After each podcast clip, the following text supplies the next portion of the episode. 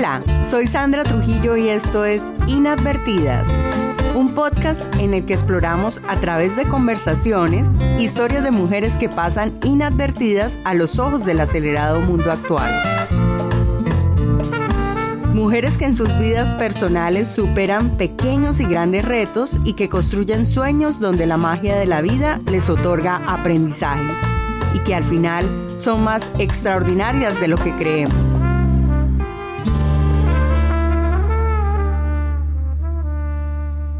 Hoy estamos cumpliendo un año desde que surgió la idea de este podcast. Por eso este es un episodio extra para cerrar nuestra primera temporada. Esperamos que te sorprenda. Estaremos conversando con una mujer que no se imaginan.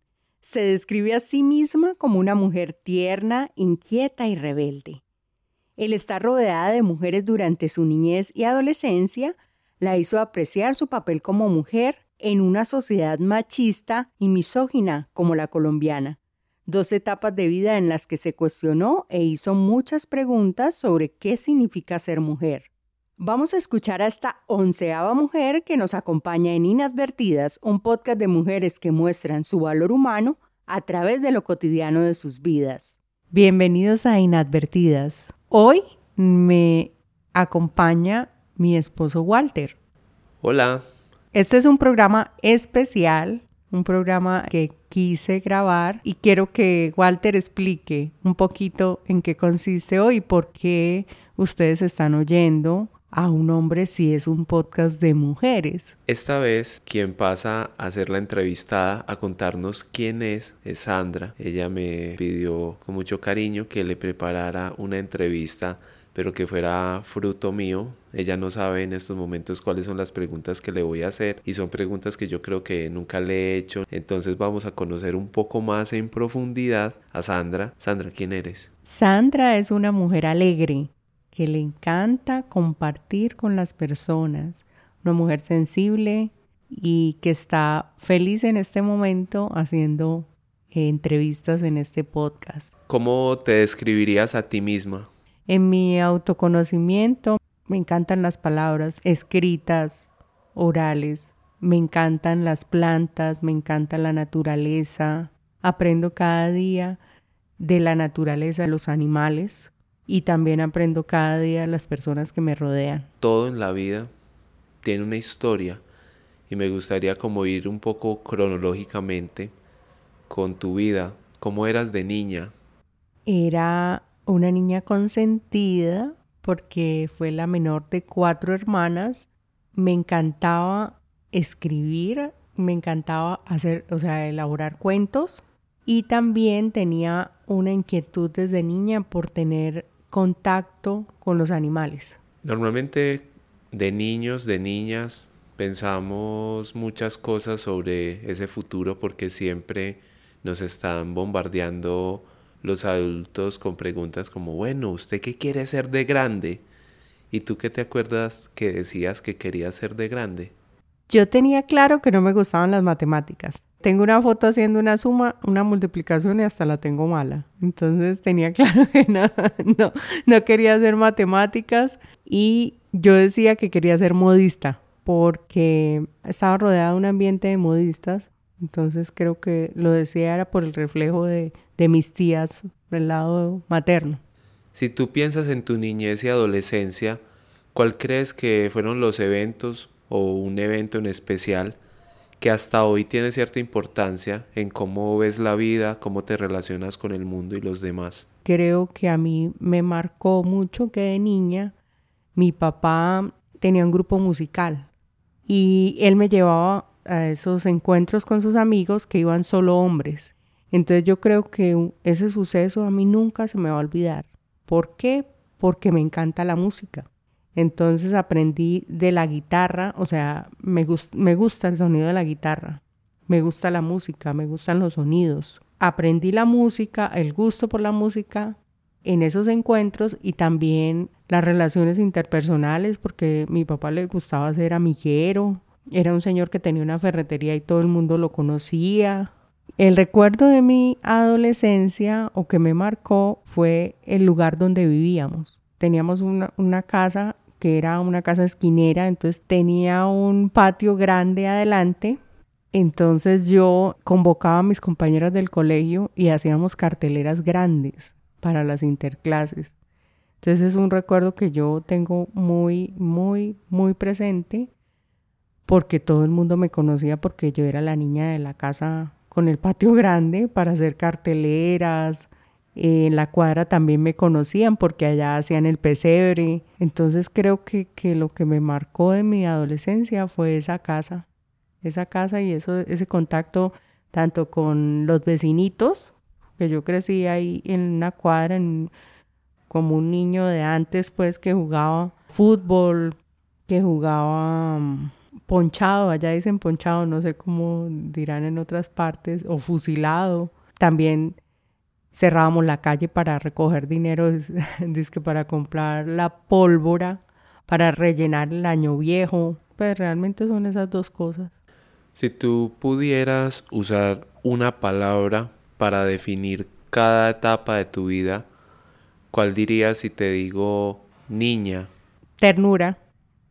Adolescente. Inquieta. Mujer. Rebelde. ¿Cómo crees que has cambiado en las diferentes etapas de tu vida?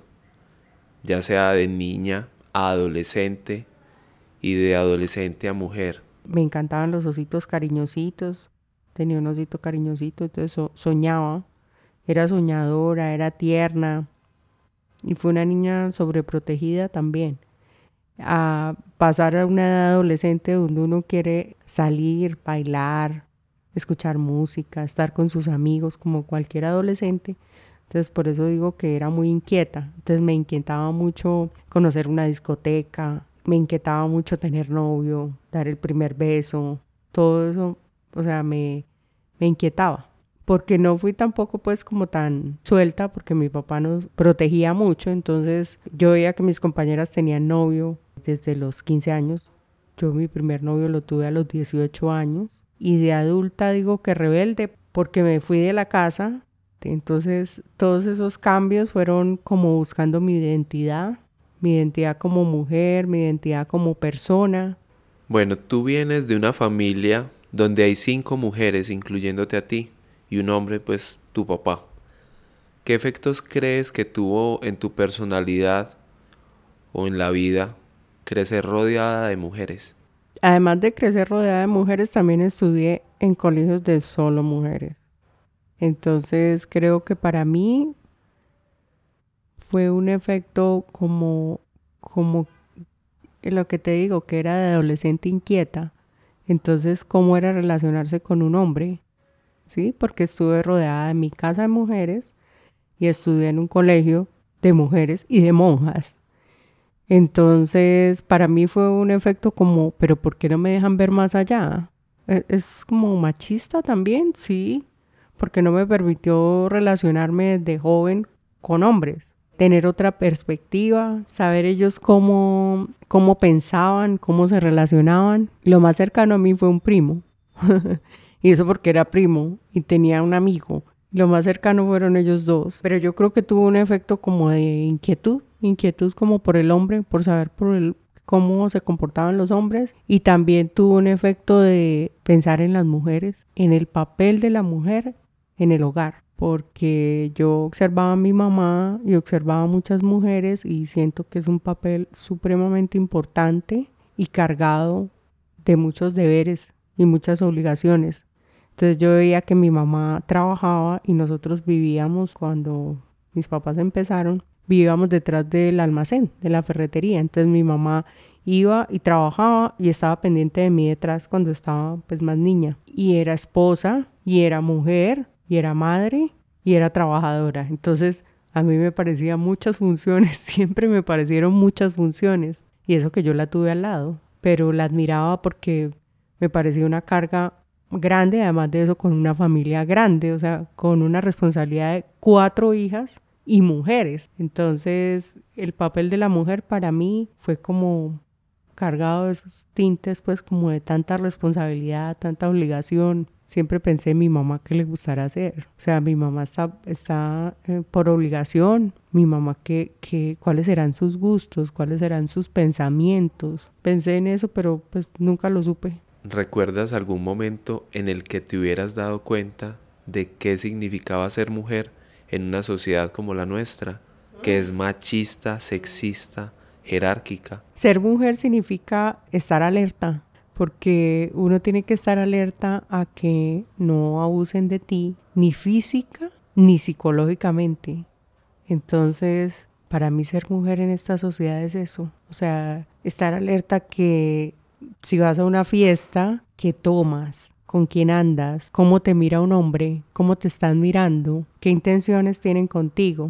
En la universidad me pasaba mucho eso, estar como pendiente todo el tiempo y también con mis novios me pasaba que estar alerta psicológicamente de que no te maltraten, de que no abusen de ti, de que no quieran eh, manipularte. Entonces para mí ser mujer en esta sociedad es estar alerta. ¿Y te diste cuenta de eso en algún momento?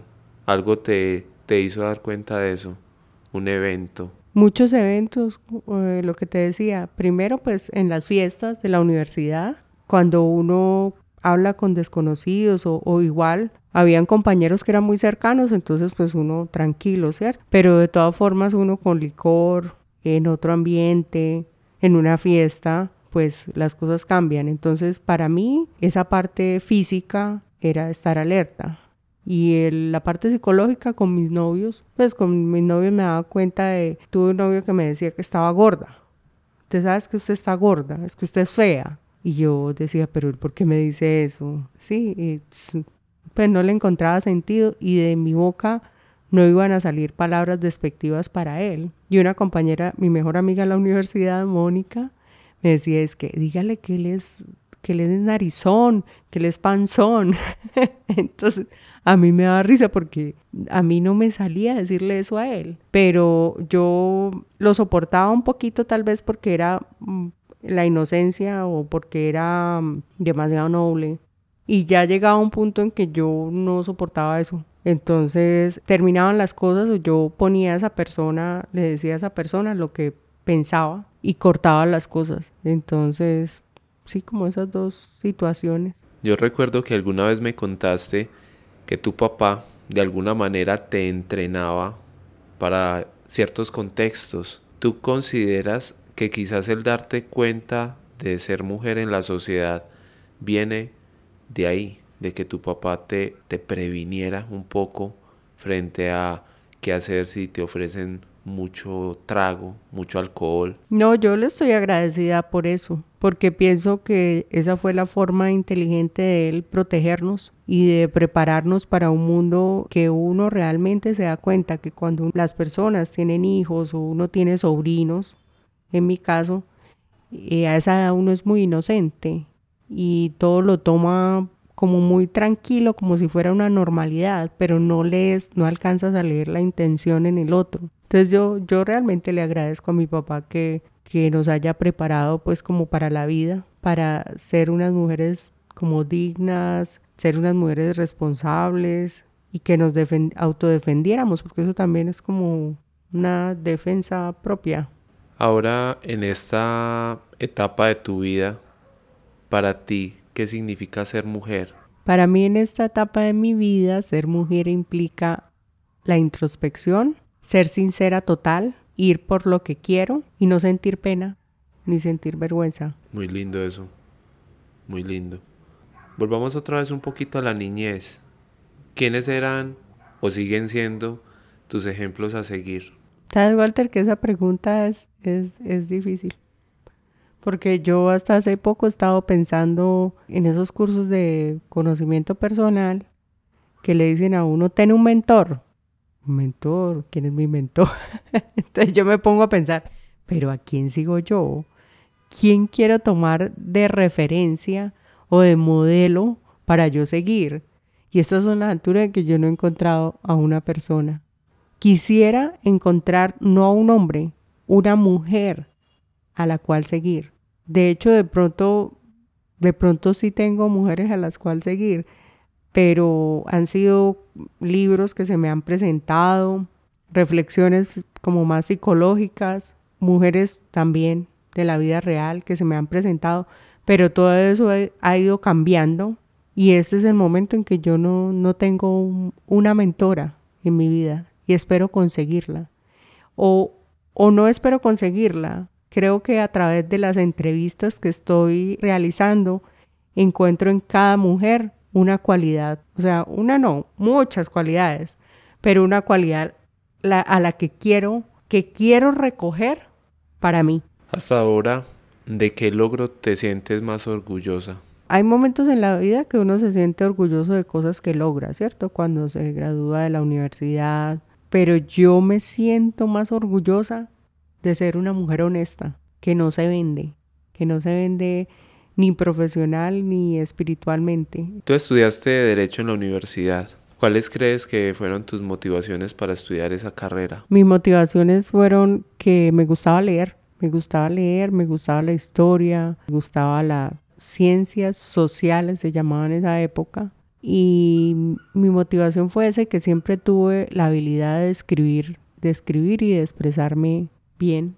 Entonces como que lo noté en mí y lo quise, sí, quise estudiar derecho por eso. ¿Qué piensas del derecho en general en Colombia a día de hoy, ya que tienes 10 años o más de 10 años de experiencia ejerciendo en este campo? Que el derecho es de logros y tristezas. Entonces hay días en que tú logras algo, solucionarle a alguien y, y, es un logro, o sea, es una alegría. Y es de tristezas porque hay momentos en que no logras solucionar, entonces es de tristeza. Y yo tenía un jefe que decía, bueno, si el proceso se gana, es del cliente, pero si se pierde, es del abogado. Entonces eso se me quedó muy grabado. Qué pensamiento tan demoledor. Sí. De todo lo que tú aprendiste en derecho, ¿tienes alguna máxima importante que nos quieras compartir? Sí, tengo una, una máxima que me enseñó mi profesor de sucesiones, un magistrado muy muy acertado, que en su primera clase nos dijo, eh, chicos, les voy a hacer una pregunta. Esta es la clase de sucesiones. Aquí vamos a hablar de problemas, de sucesiones, de bienes, de lo que dejó el difunto. Entonces, para ustedes en la vida, ¿qué es lo único que uno se lleva cuando se muere? Ya eso me dejó, o sea, me dejó así como, wow, ¿qué es esto? Y nos dejó pensar un rato y ya después nos dijo, lo único que uno se lleva en la vida son las satisfacciones. Usted no se lleva nada material, se lleva todo lo espiritual. Ah, profe, pero ¿cómo así? Las satisfacciones de haber hecho lo que ustedes querían, de haber ido donde ustedes querían, de haber compartido con quien usted eligió. Entonces, esa máxima es la que más recuerdo y la que me grabé. Muy, muy bella esa máxima. Ya te la había escuchado, pero esta vez me, me toca profundamente de nuevo. Bueno, y vamos a hablar un poco de las reflexiones del presente. ¿Tú por qué crees que estás en este mundo? Yo creo que yo estoy en este mundo para hacer algo para la comunidad, para hacer algo por las personas, para hacer algo visible, las mujeres. Yo estoy en este mundo para que a través de mi palabra o de mi ser haya un cambio. No, no espero cambios grandes, pero sí espero ayudar, espero servir, porque he escuchado muchas personas que hablan del servir y yo sí siento que el servir es, es un, un ejercicio espiritual importante. Y dentro de ese servir, ¿qué talento te acompaña a ti para lograr ese cometido? Me acompaña la empatía, me acompaña la ternura y el amor, el amor por lo que hago. Esos son los talentos que tú consideras que tienes y qué talento te gustaría tener? Me gustaría tener esa capacidad de conciliar, de cuando hay un conflicto, ser una persona que se exprese con tranquilidad ante otras dos y tranquilice a esas otras dos personas. ¿Tú en qué cosas piensas cuando estás a sola contigo mismo? Siempre pienso en hacer. ¿Qué voy a hacer? ¿Qué voy a hacer? ¿Qué voy a hacer si tal cosa? ¿Qué voy a hacer si, si tal otra? Entonces pienso mucho en hacer por mí, por ti, por los que amo y, pienso mucho en, brindar, brindar paz a los demás. No sé por qué se me ha venido mucho eso a la mente. Yo quiero brindar paz a los demás y amor pues a los que amo, más amor a los que amo. Para ti, ¿cuál es la cosa que más se te dificulta en la vida? Se me dificulta ver a una persona con dolor porque absorbo ese dolor. No sé, me siento como si esa persona tiene dolor, siento como si el dolor estuviera en mí. Entonces eso como, no sé qué, es, qué será eso. La empatía. Ah, bueno, entonces de pronto la empatía, para mí, en algunas ocasiones, cuando veo personas con dolor, eso se me, digo yo, ay, pero yo por qué siento dolor.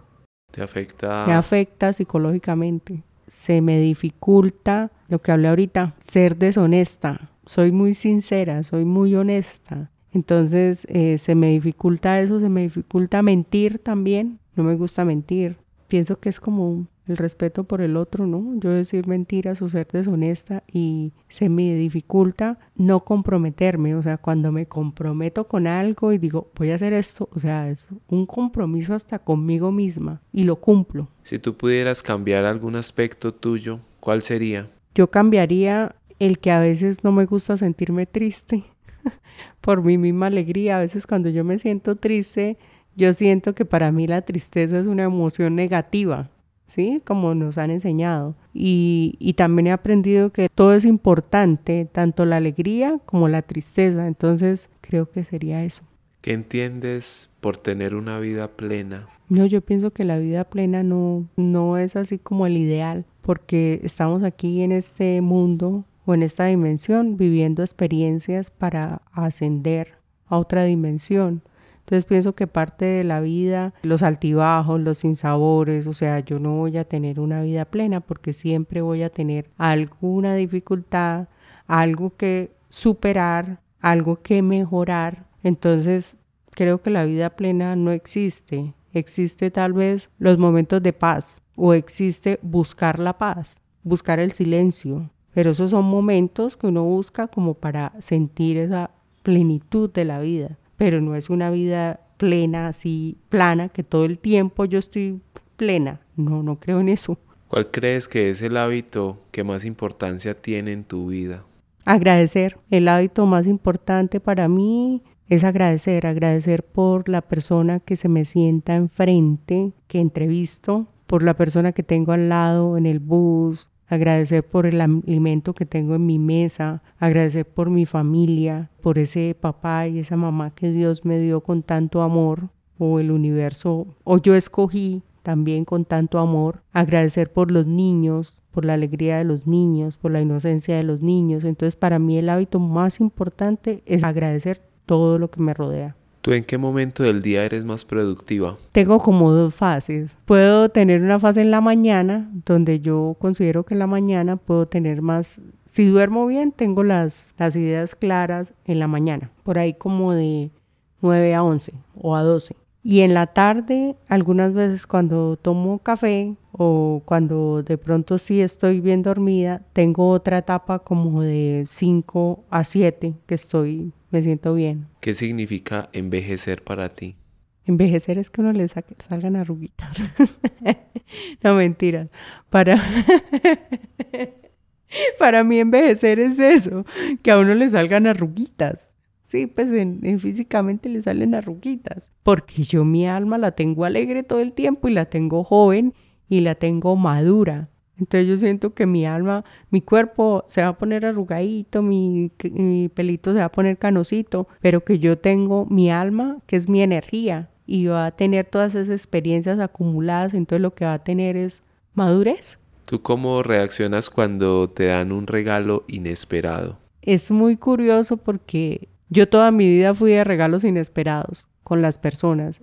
Y, y de hecho yo soy doña regalito, como me dice una amiga, es que usted es doña regalito porque siempre es el dar un detalle, no es lo grande, ni el dinero, ni nada, y eso lo aprendí de mi mamá, de mi madre, que tú vas eh, a la casa y ella tiene siempre una gaveta llena de algún regalito y llena de papeles regalos y de cintas. Entonces ella siempre tiene regalos para dar o es feliz comprando regalos, es feliz dando. Entonces, cuando yo, yo daba muchos regalos, ya no doy tantos regalos, aunque sí, sí, yo mentira, yo sí sigo dando regalos. pero no era de regalos, o sea, era de regalos inesperados, sea, le bajaba mucho a eso. Y cuando yo te conocí a ti, que tú empezabas, empezaste a darme regalos inesperados, yo deseaba eso. Eso que yo hacía con los demás, yo deseaba eso para mí. Y llegaste tú.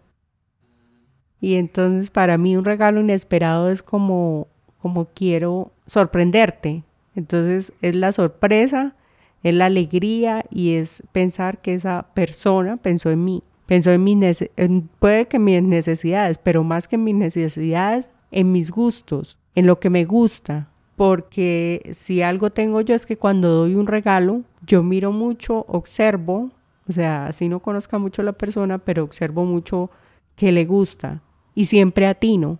Yo siempre atino. Yo soy una mujer que siempre atino con los regalos. Y tú eres así conmigo. Me miras, me observas y, y me das un regalo inesperado. Bueno, es con mucho amor todos esos regalos. ¿Cuándo fue la última vez que te cagaste de risa? Pues yo sonrío todo el tiempo, me río mucho contigo, me río mucho de las cosas que me suceden, pero me río más cuando me caigo. Entonces... Pero cuando te caes, ¿en qué circunstancias? Ah, pero cuando me caigo, por lo menos en la huerta, entonces yo voy siempre un árbol y entonces me hago así la valiente, tal. Y qué día sembrando una mata, casi doy la vuelta así. Y me dio risa eso. Y yo dije, pero a ver. Entonces me da risa cuando me caigo, cuando me revuelco en la tierra. Eso me causa mucha risa. Bueno, y también decir que la huerta está como en una falda de una montaña. Entonces hay peligro de resbalarse, ¿cierto? Sí, porque a veces también siento que esa experiencia también, soy caminante, ¿no? También hay que contar un pedacito de eso. Y a veces siento que eso me ha ayudado como para entender que si uno se cae, pues se levanta. Así de sencillo, eh, sea física o sea psicológicamente. Entonces me ha servido mucho el contacto con la tierra, con el piso. bueno, y hablando de un tema que nos toca a todos, que es el tema de la amistad, ¿Qué diferencias percibes entre tener una amistad con una mujer versus con un hombre? Uy, muchas, pero depende de la mujer, porque yo tengo amigas muy bellas. La vida me, me ha dado también esos regalos. Pero las mujeres somos como más celosas, entonces eh, a veces vivimos como, como pensando, esta tiene, esta no tiene, sobre todo en cuanto a pareja, ¿no? Entonces, ah, esta tiene un buen novio, esta tiene un buen esposo, o está logrado esto, yo no he logrado esto, esta tiene hijos, yo no tengo hijos, o sea, es como una comparación entre nosotras. Como una especie de competencia. Sí, como una especie de competencia. Hay amigas como del corazón, hay amigas que uno les abre como esa intimidad. Y hay otras pues que uno no les abre esa intimidad porque se siente de pronto, no la quiere hacer sentir mal o, o simplemente no quiere contarles eso, ese aspecto de la vida. Y con un hombre, yo creo que yo he tenido hombres bonitos también a mi lado. Mis amigos son, han sido hermosos. O sea, yo quiero a los hombres. Así como quiero a las mujeres, quiero a los hombres. Y los hombres son menos problemáticos, más descomplicados y te van diciendo las cosas sin tanta arandela. Entonces son como más sinceros, como amigos. Pero también hay amigas sinceras. Cuando son del corazón también hay amigas sinceras. ¿Y tú cuál es la cualidad que más valoras de tus amigos? La lealtad, que sean leales. ¿Y qué es ser leal? Ser leal es como, como ser fiel en una relación de pareja, algo así. ¿Cómo crees que sería siendo un hombre? Uy, no, yo hubiera recorrido el mundo. ¿En serio? Sí, porque como te dije, fui educada con un papá sobreprotector y creo que eso me, no me dejó como ese espacio amplio para yo recorrer el mundo, para salir, hacer locuras, hacer cosas. Yo hubiera sido un explorador, hubiera sido loco, hubiera, bueno, amiguero, tenemos eso en común, hombre o mujer, eso es, tan, eso es común. Sí, me hubiera comido el mundo. ¿Y por qué no lo haces como mujer? No lo hice como mujer por la sobreprotección que tenía, pero lo puedo hacer aún. Lo puedes hacer aún, exacto. ¿Cómo lidias con el miedo y con el dolor? No, soy tranquila, en el fondo soy tranquila. Con el miedo, sí tengo miedo, pero más miedo como a mostrarme. Entonces este ejercicio que estoy haciendo aquí es el miedo a hablar, es superar el miedo a hablar, el superar el miedo a mostrarme, pues por, por audio. Y el dolor, trato como de canalizarlo con, con la música, con los cantos, con las canciones, con la letra de las canciones y con mi espiritualidad, con mi oración. Entonces es como la manera que tengo de manejar el dolor. Bueno, y en tu experiencia de vida, siendo mujer, lo que has reflexionado siendo mujer, lo que has vivido en esta sociedad colombiana, ¿tú cuál crees que es el cambio más importante que deberían hacer las mujeres en Colombia en general para mejorar su existencia en este país. Tener valor, tener valentía de estar unidas, de pararnos y de hablar. Porque yo observo que las mujeres callamos mucho, no nos unimos, no estamos seguras de lo que somos, de lo que podemos llegar a lograr. Entonces, para mí, la valentía. Muy lindo, muy cierto. ¿Tú qué esperas que pase o qué esperas que hagas pasar en los próximos 12 meses? Uy, yo hoy me soñé, hoy, tuve un momento bonito como de, de yo quiero que pasen estos dos meses. Mientras eh, acordaba una entrevista para este podcast, estaba hablando con una persona y yo dije, detrás de este podcast puede haber una unión, puede haber una visualización y yo espero en 12 meses estar mejor de lo que estoy ahora y ayudar a otros. Y me imagino, me sueño usando las redes sociales para ayudar a estas mujeres que me han ayudado en este momento con este podcast y a las mujeres que van a venir aquí a contarme su historia. Entonces me sueño creando un lazo y una red de mujeres. ¿Cuál es tu lema o consigna de vida? No, mi consigna de vida es la alegría. La alegría, estar siempre alegre. Aunque te digo, me cuesta la tristeza, cuesta el dolor, pero mi consigna siempre es la alegría y transmitir la alegría a quien esté triste o a quien tenga dolor. Si pudieras morir y reencarnar en algo o en alguien, ¿qué o quién serías? A mí me impactó mucho un documental que vi la sal de la tierra. Yo creo que si yo muero y quiero reencarnar, quiero ser una persona como ese Señor. ¿Por qué? Porque Él vio toda la humanidad. O sea, Él fotografió toda la humanidad y observó todas las emociones de una guerra, observó todas las emociones de la naturaleza, porque primero él era fotógrafo de guerra, de minas, de carbón. Entonces observó como toda la humanidad, observó luego la naturaleza y por último se fue a reforestar un bosque.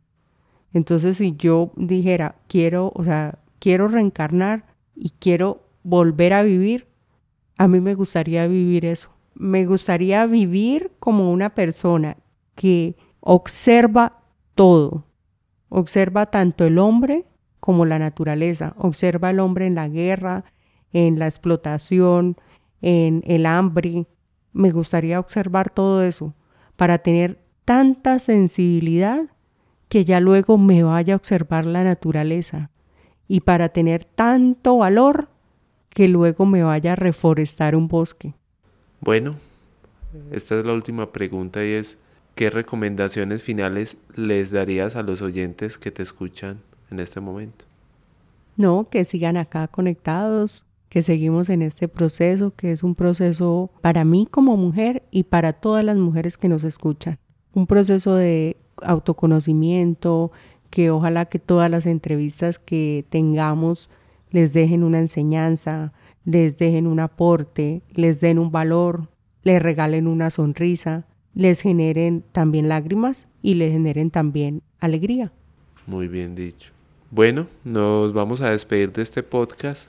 Esperamos que nos sigan en las redes sociales. Nos van a encontrar en Instagram, Muchas gracias por estar acá. Por fin conocen a esta persona detrás del podcast que ha estado entrevista y entreviste a muchas mujeres.